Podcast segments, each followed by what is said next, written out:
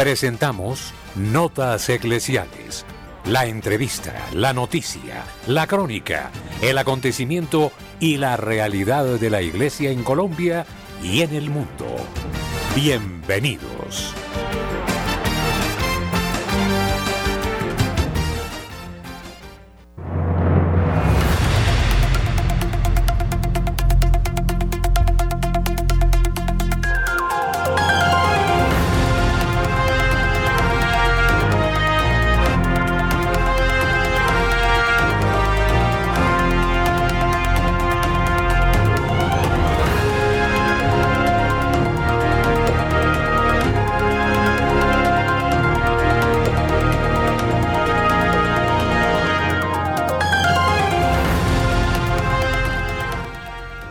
Muy buenos días, amables oyentes de Radio María. Estamos en Notas Eclesiales bajo la dirección del Padre Germán Darío Acosta. Y en producción audiovisual tenemos a nuestro hermano Camilo Recaurte y en producción de audio a nuestro hermano Luis Fernando López. Les habla el Padre Sir Ronaldo González. Bienvenidos. La opinión, el análisis. Editorial en Radio María.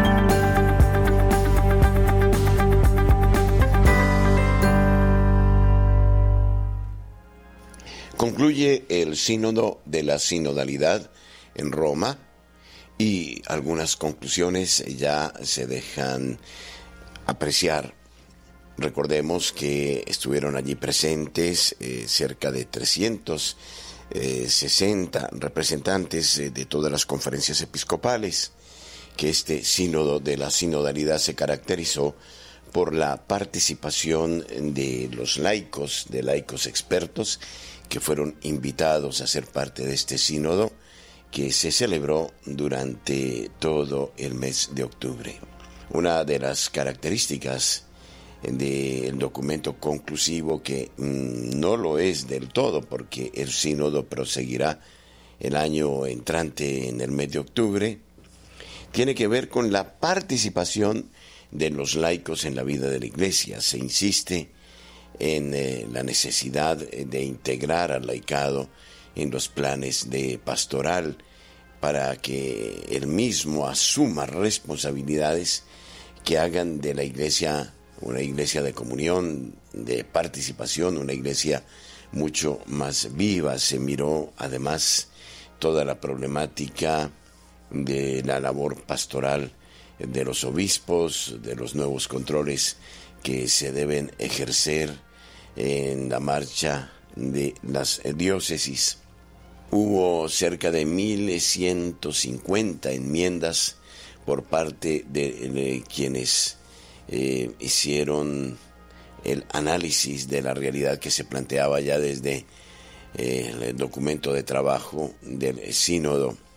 Se expresó la preocupación indudablemente de la poca participación en la consulta del sínodo apenas, apenas un 1% de los católicos respondió a las encuestas que se plantearon en su momento del el tema tan manido y esperado de la diaconía para la mujer, eh, no se llegó a ninguna otra conclusión, como otros temas de los que se esperaba de repente iba a haber eh, un pronunciamiento de fondo, el tema de los casados o divorciados vueltos a casar y el tema de los homosexuales, la bendición de los homosexuales, eh, no se planteó como tema de fondo, ya comienza a aparecer, como en el caso del padre Martin en los Estados Unidos, la voz eh, de la discordancia, del desacuerdo por no haber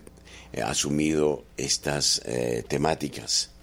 De todas maneras, es importante eh, analizar a fondo lo que se ha dicho con respecto a la realidad de este sínodo que de todas formas expresa la preocupación por la pérdida de impacto de la Iglesia Católica en Occidente esto eh, lo hemos eh, podido constatar de primera mano en la laicización, el secularismo, la mm, incapacidad de la propia iglesia de romper eh, con el estructuralismo que la rige y la falta de oportunidad para liberarse mm, de estas formas que no obedecen en muchos casos al Evangelio, sino a una tradición eh, más de carácter del imperio romano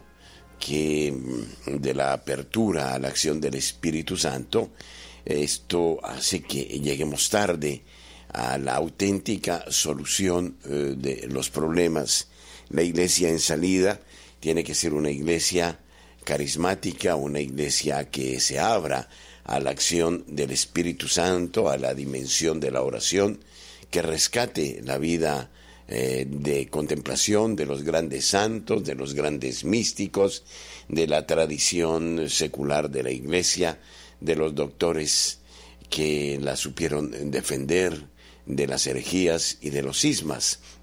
Sí se demuestra que eh, la Iglesia Católica necesita urgentemente abrirse a esta dimensión espiritual y que no puede caer en el engaño de un compromiso meramente temporal cuando sus estructuras se hacen tan pesadas e insostenibles por las eh, carencias de compromiso espiritual ante Dios y ante las eh, distintas vocaciones a las que Él llama.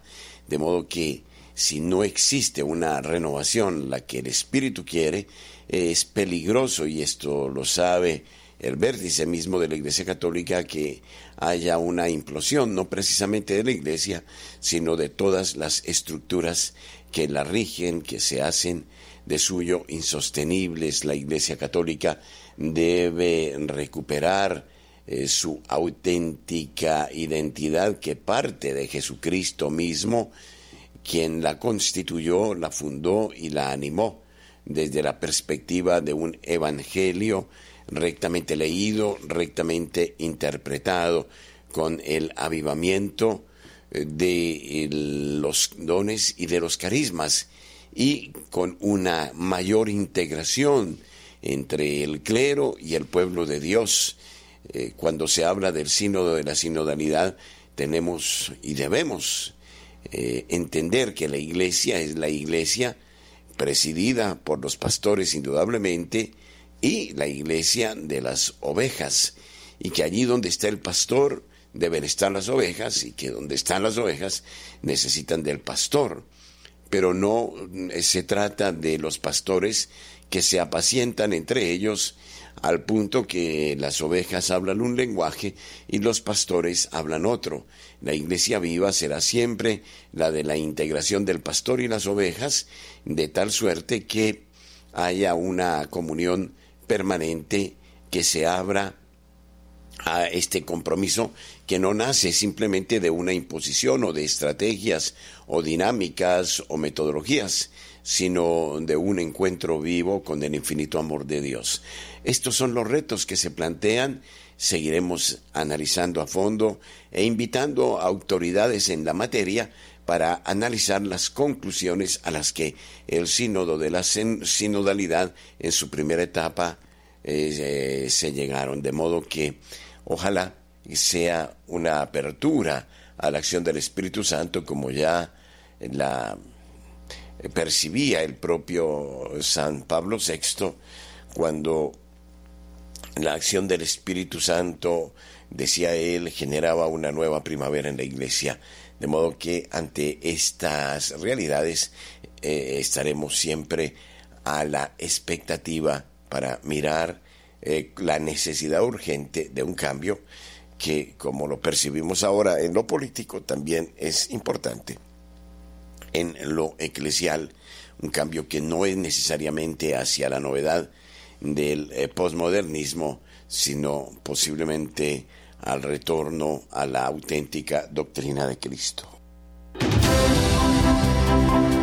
Nuestros corresponsales tienen la palabra en Notas Eclesiales.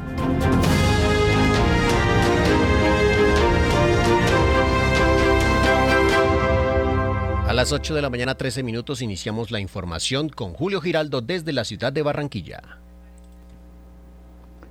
Saludamos de una manera muy especial a toda la amable audiencia de Radio María en Colombia y el exterior.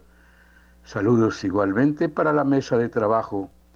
Y esto es lo que hoy hace noticia en Barranquilla y la costa norte colombiana. Hay una alerta de ciclón en la costa norte colombiana.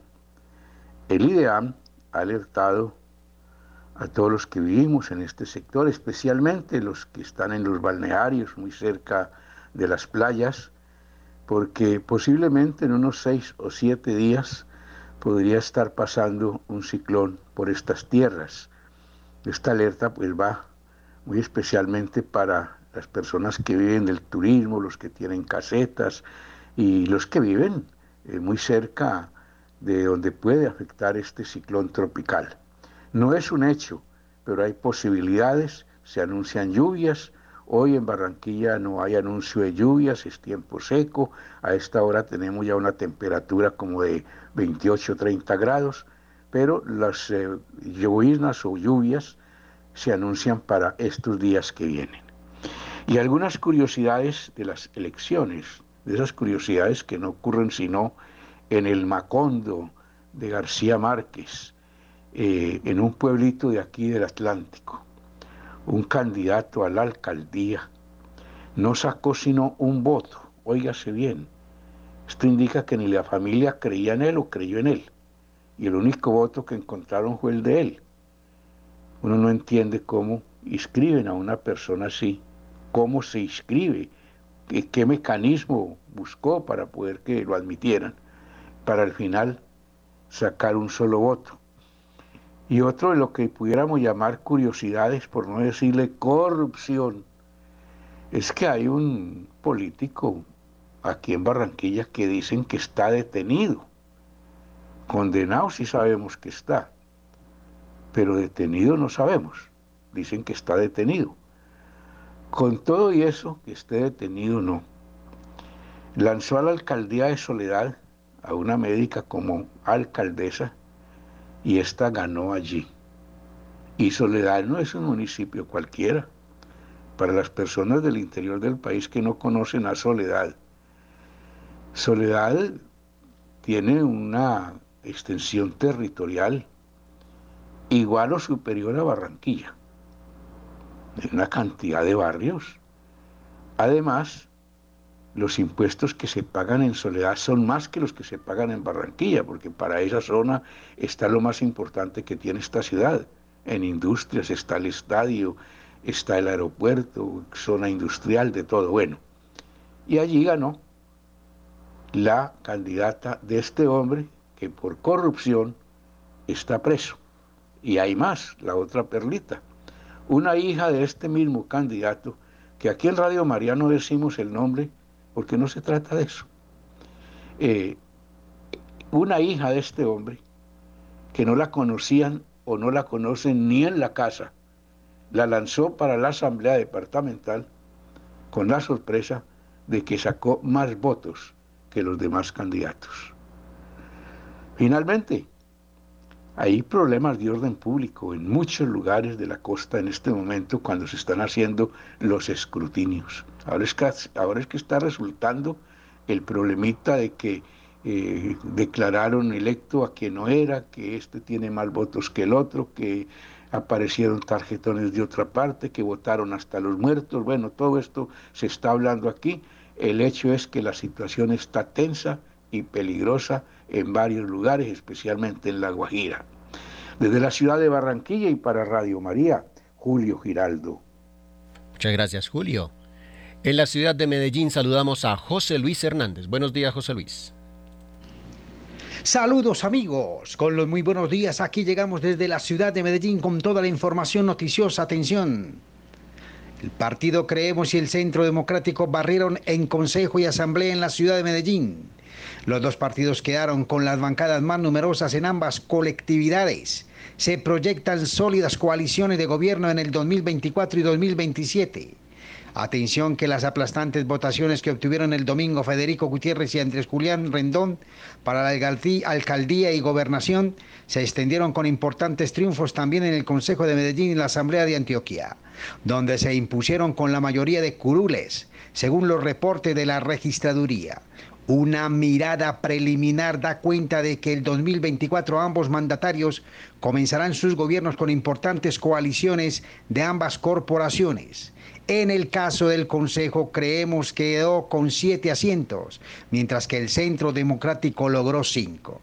En la Asamblea Departamental este último fue primero con seis curules, seguido de Creemos con cinco. En medio de las celebraciones muchos vieron estos resultados como una aplastante derrota para los equipos del exalcalde Daniel Quintero, del exgobernador Luis Pérez y el ex senador y ex candidato Julián Bedoya.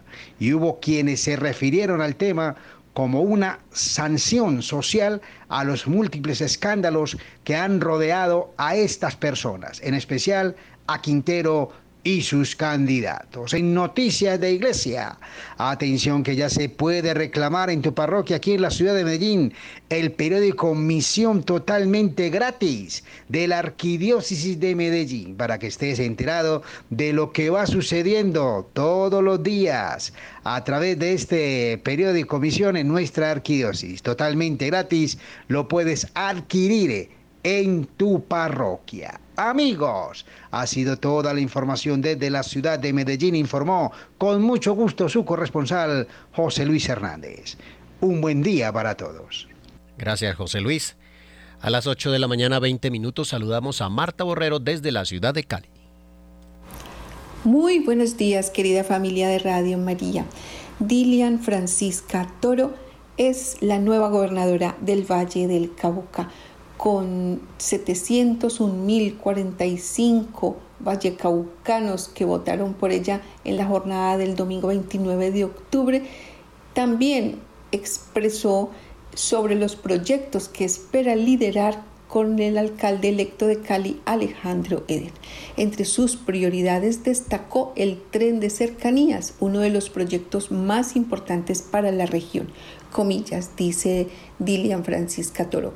Vamos a trabajar para que todo el valle quede conectado y que eso nos genere desarrollo. Señaló también que espera trabajar con el nuevo alcalde de la capital vallecaucana en obras como la vía al mar por la zona rural de Cali y la descongestión del sur de Cali. Otro de los proyectos que plantea para la ciudad es hacer una zona franca en el oriente de Cali, esto con el fin de generar empleo y desarrollo en esa zona tan carente y además generaría la posibilidad de tener más seguridad. Bueno, eh, Dilian Francisca Toro, de mano de Alejandro Eder como alcalde de Santiago de Cali, están ya organizando sus primeros encuentros antes de tomar posesión y traer estos, todas estas ideas de sus planes de gobierno. Eh, oramos también por ella, Dilian Francisca Toro, que tiene algunas situaciones muy complejas de seguridad que enfrentar, como por ejemplo la situación que se vive en, en Jamundí. Ella habla de eh, que allá en Jamundí debe haber un batallón de alta montaña dice que es urgente presencia de las instituciones en la zona alta de Jamundí y el desarrollo territorial, lograr tener escuelas y vías y sustitución de cultivos para que los campesinos puedan sobrevivir. Tiene también la situación eh, puntual de Tuluá y, Buenaventura. Eh, recuerden que en Buenaventura tenemos una situación compleja con unas bandas eh, delincuenciales muy fuertes como los shotas y los espartanos que mantienen muchísima tensión en este territorio de Buenaventura. Y bueno, eh, eh, también es un llamado para que oremos por Dilian Francisca Toro. Tenemos estos dos gobernantes que Dios ha dispuesto en su voluntad para Santiago de Cali y para el territorio del Valle del Cauca. Sigamos orando por Dilian Francisca Toro, Alejandro Eder, los nuevos gobernantes de este territorio azucarero. del Valle del Cauca y Santiago de Cali. Soy Marta Borrero para las notas eclesiales de la Radio María.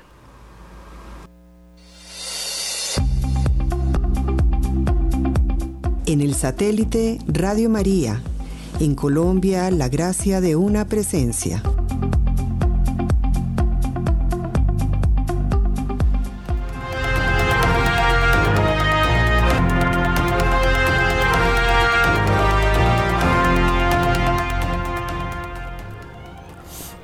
El mensaje del Papa Francisco en el metro de Ciudad de México.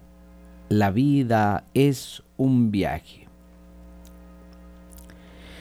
El Papa Francisco envió un mensaje especial a los miles de usuarios del sistema de transporte colectivo, Metro de la Ciudad de México, en el que hizo un llamado a que todos cuiden a la familia y recordó que la vida es un viaje.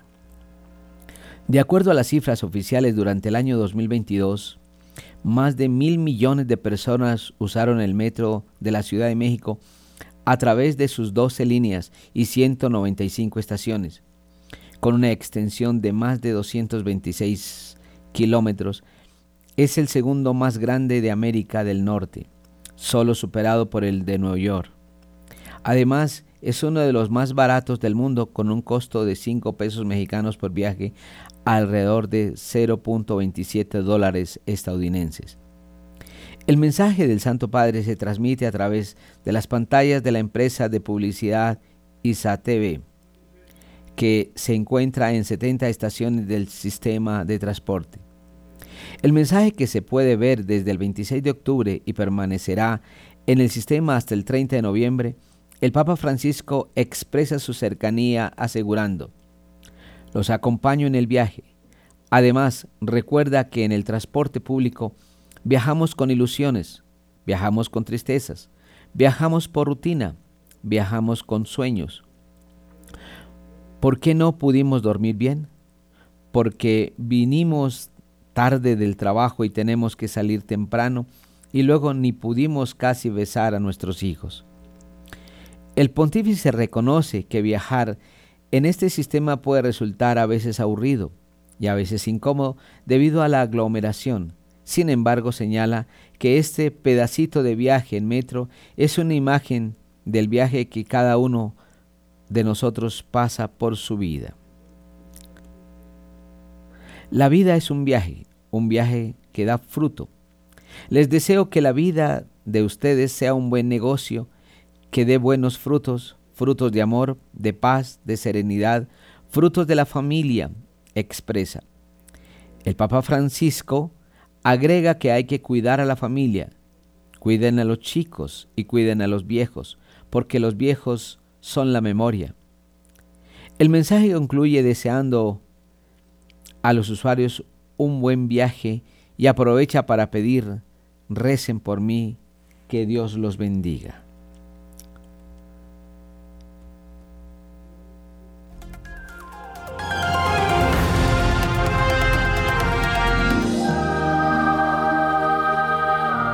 Mira con complacencia a los niños.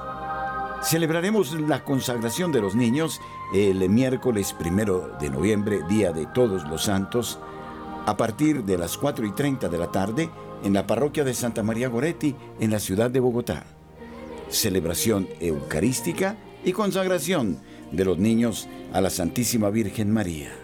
Y no dejen de seguir nuestros espacios, queridos niños, en Radio María, donde ustedes tendrán la formación diaria para este momento hermoso.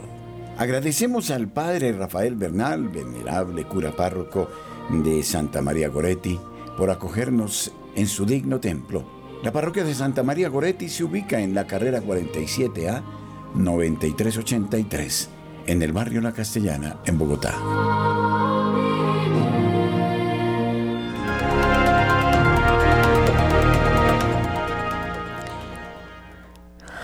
Anuncian encendido el árbol de Navidad del Vaticano 2023, 9 de diciembre a las 17 horas. El árbol y los belenes permanecerán expuestos hasta el final del tiempo de Navidad, que coincide con la fiesta del bautismo del Señor el domingo 7 de enero del 2024. Ciudad del Vaticano.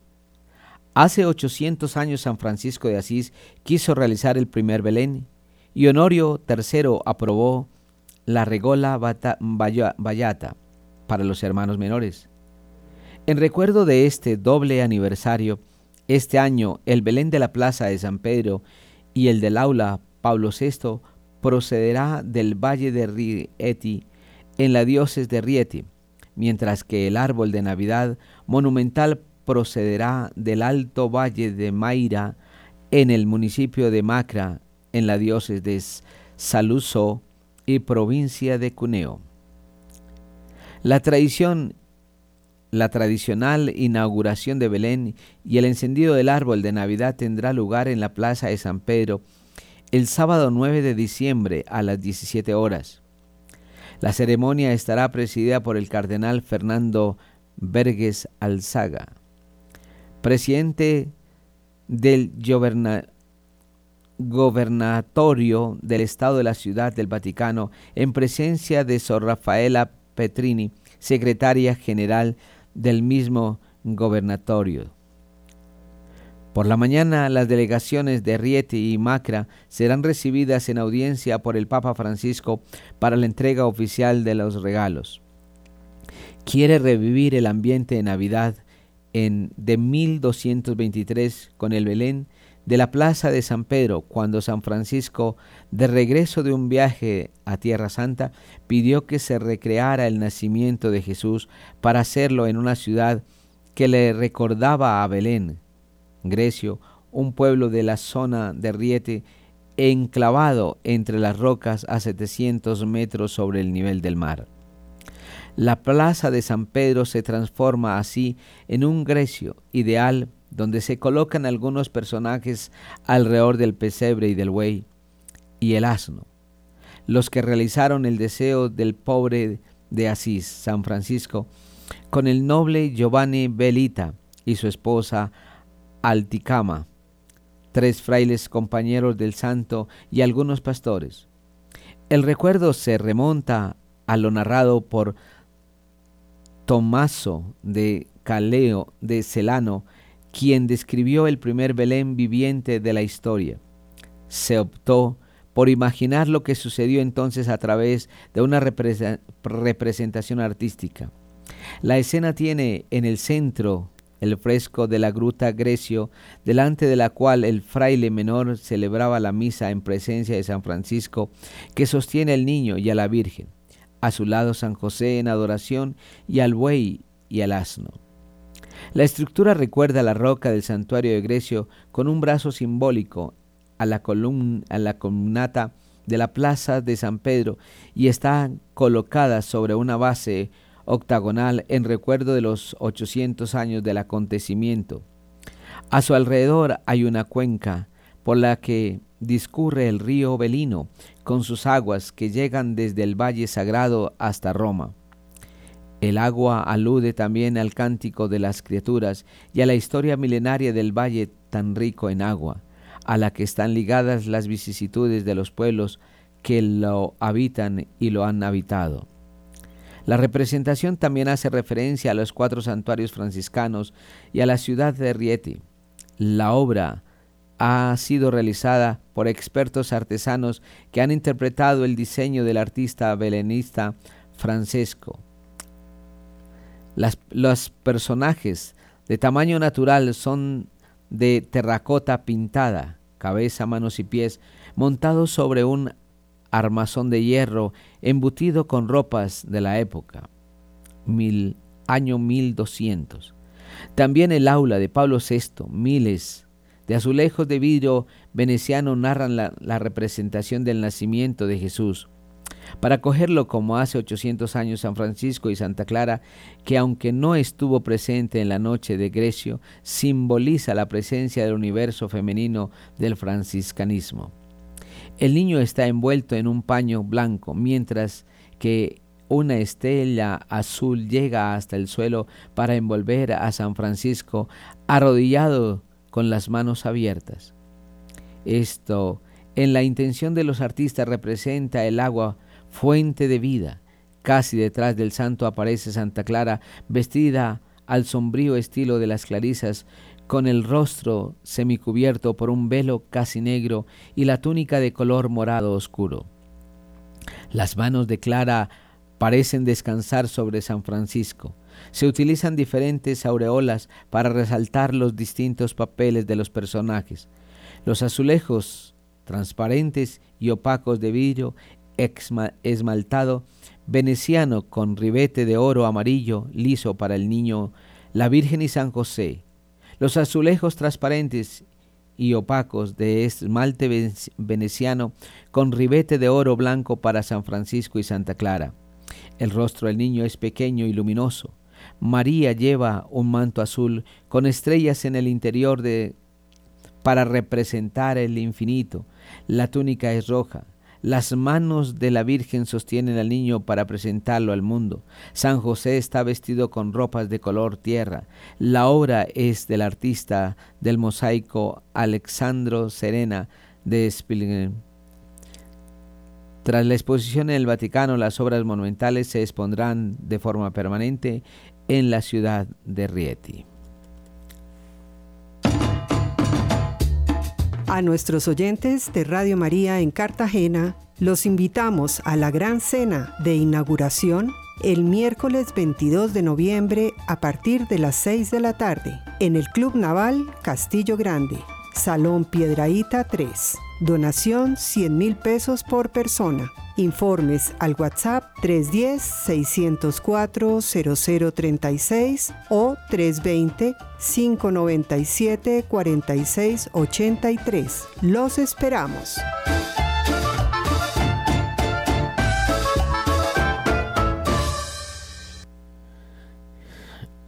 Crónicas Vaticanas. ¿Qué será el texto sintético después de la Asamblea Sinodal? Se trata de un texto de casi 40 páginas que pretende ser una fotografía de los debates, conversaciones, consensos y del discernimiento eclesial. No se trata pues de un texto conclusivo, ni mucho menos deliberado, que vincule las decisiones del Papa. Ciudad de Roma.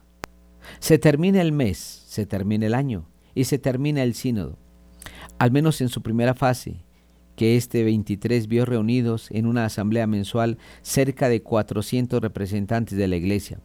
Fue la noticia eclesial predominante en las últimas tres semanas.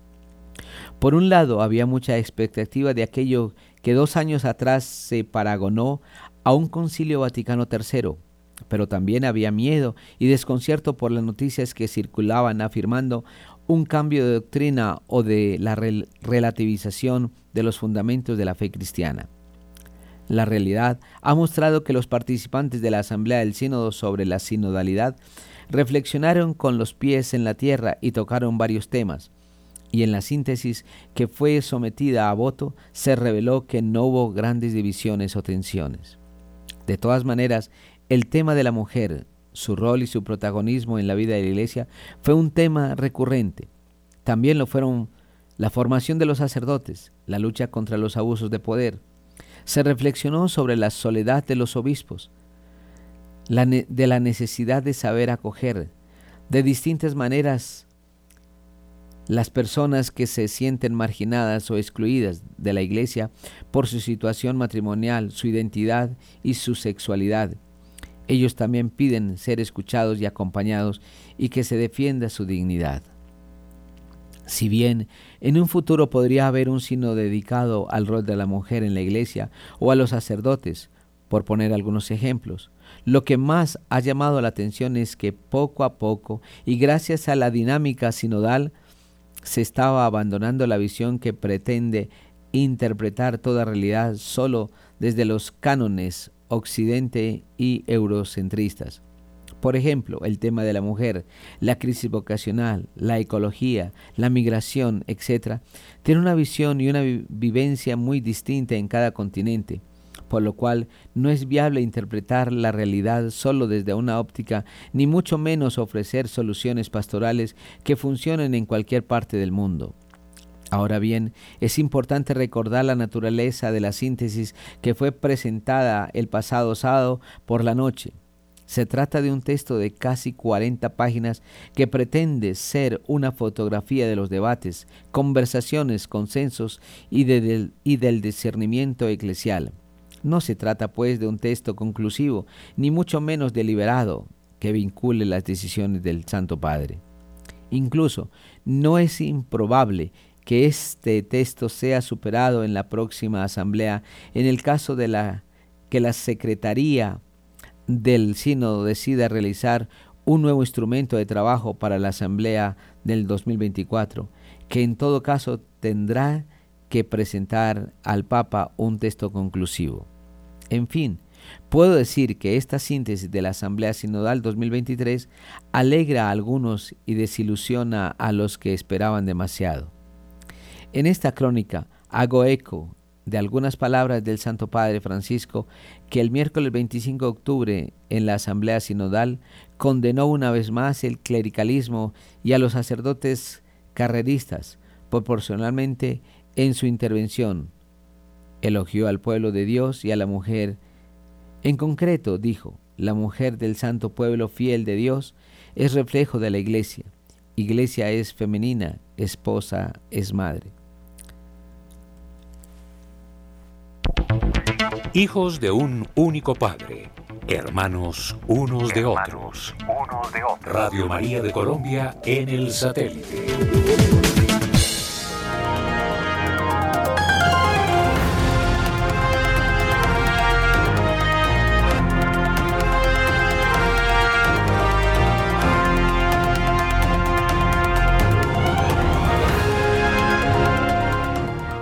Vox propone en Baleares bloquear la pornografía en los dispositivos de niños y adolescentes. Voz Baleares ha registrado una proposición no de ley en el Parlamento Regional para, que la Cámara inste al gobierno de Marga Proens a elaborar un pacto digital para bloquear la pornografía en dispositivos de niños y jóvenes. Los de Abscal, que no forman parte del gobierno autonómico en, los, en las islas, instan al gobierno a elaborar este pacto digital con la intervención del gobierno autonómico, grupos parlamentarios, entidades sociales y empresas digitales. El diputado de Vox, Agustín Boades, ha registrado dicha iniciativa en el registro del Parlamento Balear y la ha ofrecido a todos los grupos parlamentarios para que se sumen a ella. Según el texto, los niños pueden visualizar fácilmente contenidos sexual no apto para su edad. Así, según la Comisión Europea, casi un 15% de los menores internautas recibe alguna propuesta sexual y un 34% de ellos se encuentra con material sexual que no ha buscado. Asimismo, Ah, eh, el proyecto está inspirado en la ya presentada por Vox en la Asamblea de Madrid y ahora entra en el Parlamento Balear, destacando que los niños de edades tan precoces no están preparados emocionalmente para entender lo que están viviendo y lo que están viendo, de modo que acaban desarrollando conductas sexuales de alto riesgo. Igualmente añade que el acceso continuado a la pornografía puede construir un abuso sexual por omisión de la supervisión de los progenitores. Precisamente este es otro de los objetivos de esta iniciativa de Vox, es decir, que sean los padres y no las redes sociales quienes aporten la información de carácter sexual a sus hijos.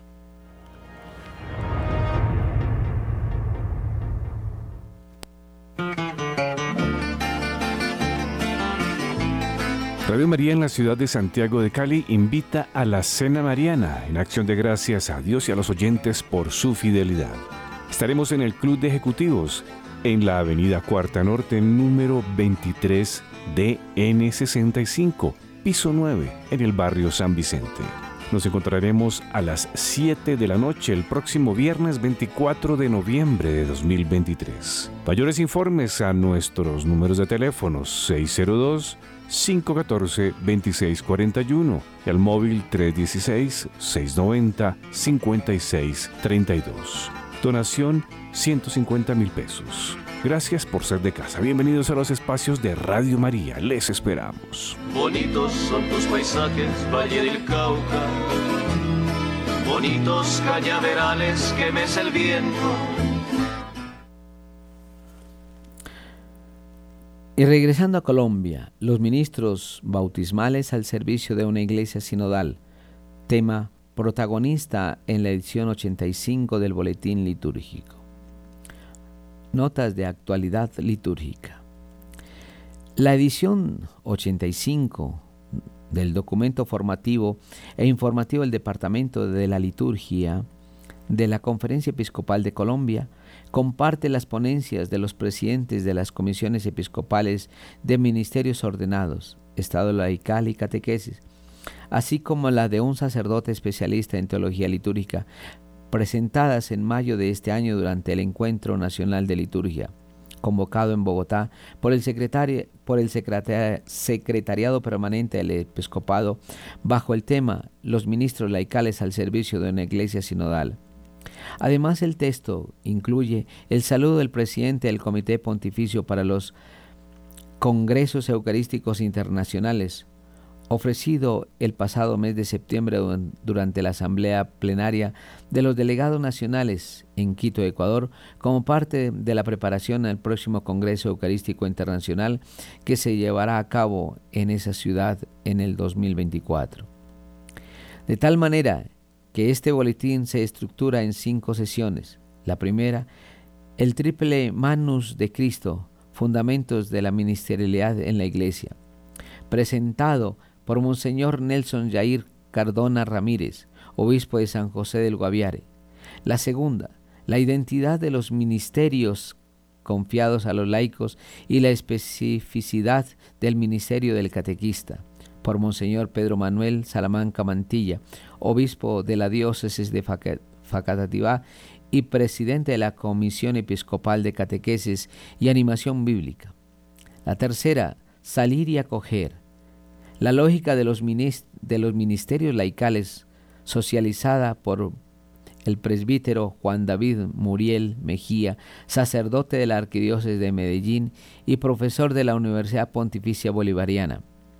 La cuarta, el Congreso Eucarístico Internacional por el, por el padre Corrado Maggioni, presidente del Comité Pontificio. Y la quinta sesión, denominada Entérese, que recopila notas informativas del Departamento de Liturgia como la del Jubileo de la Esperanza. A propósito del Jubileo de la Esperanza, que se realiza en Roma en el año de 2020, que se realizará en Roma en el año 2025. En este boletín se proponen 11 recomendaciones concretas de preparación para este trascendental momento en la Iglesia, en consonancia con lo expresado por el, Papa por el Papa Francisco, quien ha pedido dedicar en el 2023 a la reflexión en torno a los cuatro constituciones conciliares mientras en el año 2024 la preparación se hará a través de un año de la oración en consonancia con la enseñanza del Papa Benedicto XVI en su encíclica Spe Salvi respecto de la oración como escuela de la esperanza. Así lo plantea el texto.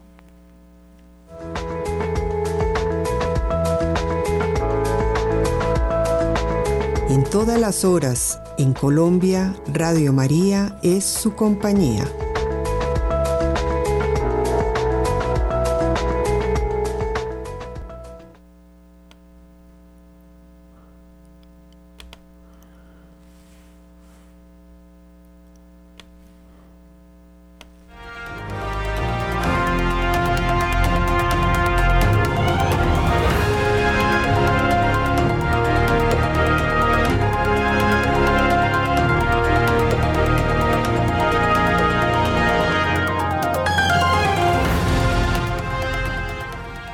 Y hoy celebramos a San Quintín, de Vermont, patrono de los capellanes y cerrajeros. Cada 31 de octubre la Iglesia Católica recuerda a San Quintín, mártir, nacido en la antigua Roma, aunque no hay certeza ni sobre el año ni sobre el lugar donde nació, si la hay sobre el año en su muerte, 287 después de Cristo. Quintinus o Quintín fue el hijo de un senador romano que se convirtió al cristianismo. La tradición sugiere que fue bautizado por el Papa San Marcelino y que acompañó a San Luciano de Beaus en su predicación por la Gilia, región romana que comprendía la actual Francia y parte de Bélgica.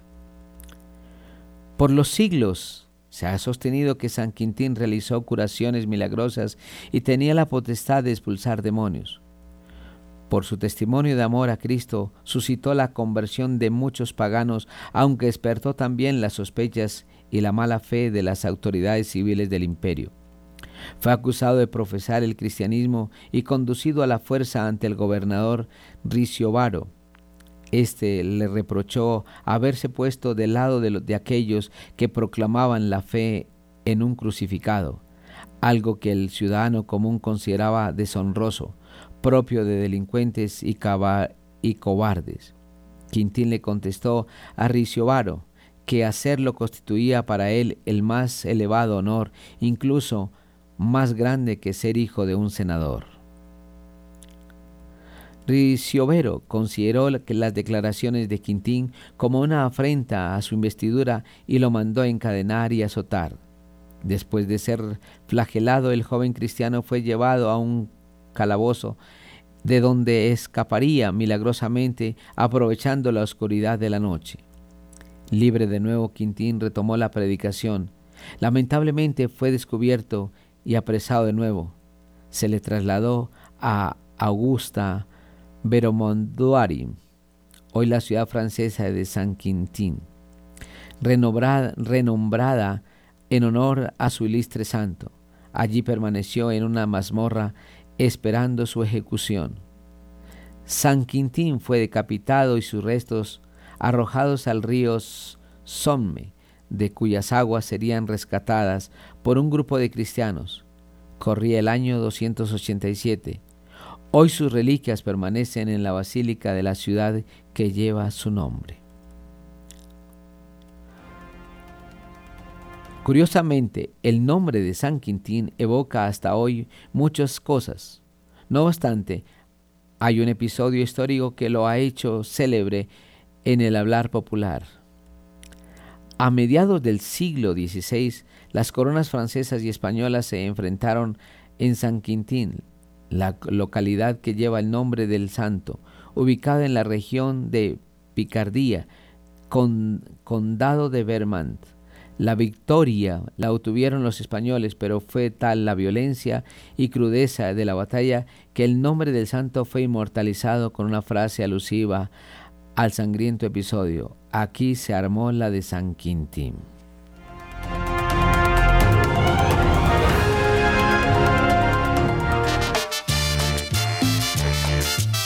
Radio María en el municipio de Aguachica Cesar les invita a la Gran Cena Mariana este 24 de noviembre a partir de las 6 de la tarde en el Hotel El Chalet, Salón Platino, en la calle Quinta número 3237.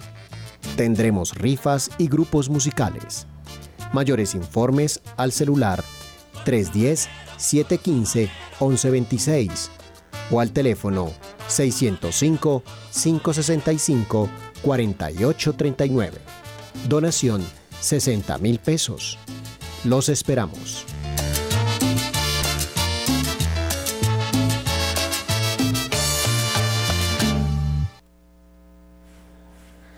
Canciller iraní llama a representante del Papa por situación en Gaza.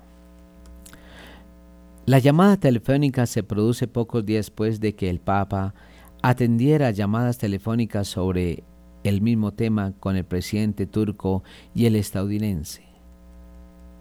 Ciudad del Vaticano. Por la mañana del lunes 30 de octubre, el Ministerio de Asuntos Exteriores de la República Islámica de Irán, Hossein Amir Abdullahim, llamó al secretario para las relaciones con los estados y las organizaciones internacionales de la Santa Sede, Monseñor Paul Gallagher, para tratar temas relacionados con la situación en Gaza.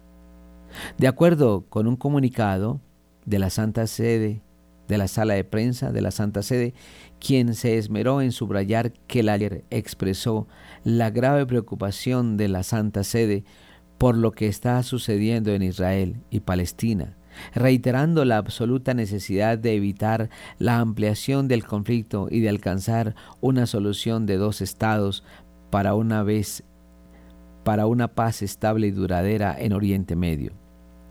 La llamada telefónica se produce pocos días después de que el Papa atendiera llamadas telefónicas sobre el mismo tema con el presidente turco y estadounidense.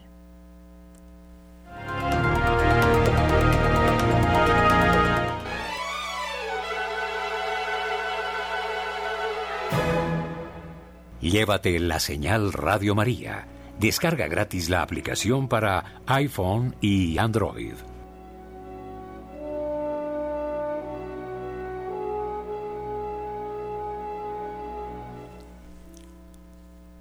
Con esta última noticia, yo quiero decirle a todos nuestros oyentes de Radio María que a partir de este momento, eh, nuestra querida radio evangelizadora, 24 horas del día, 7 horas a la semana y las 12 y los 12 meses del mes,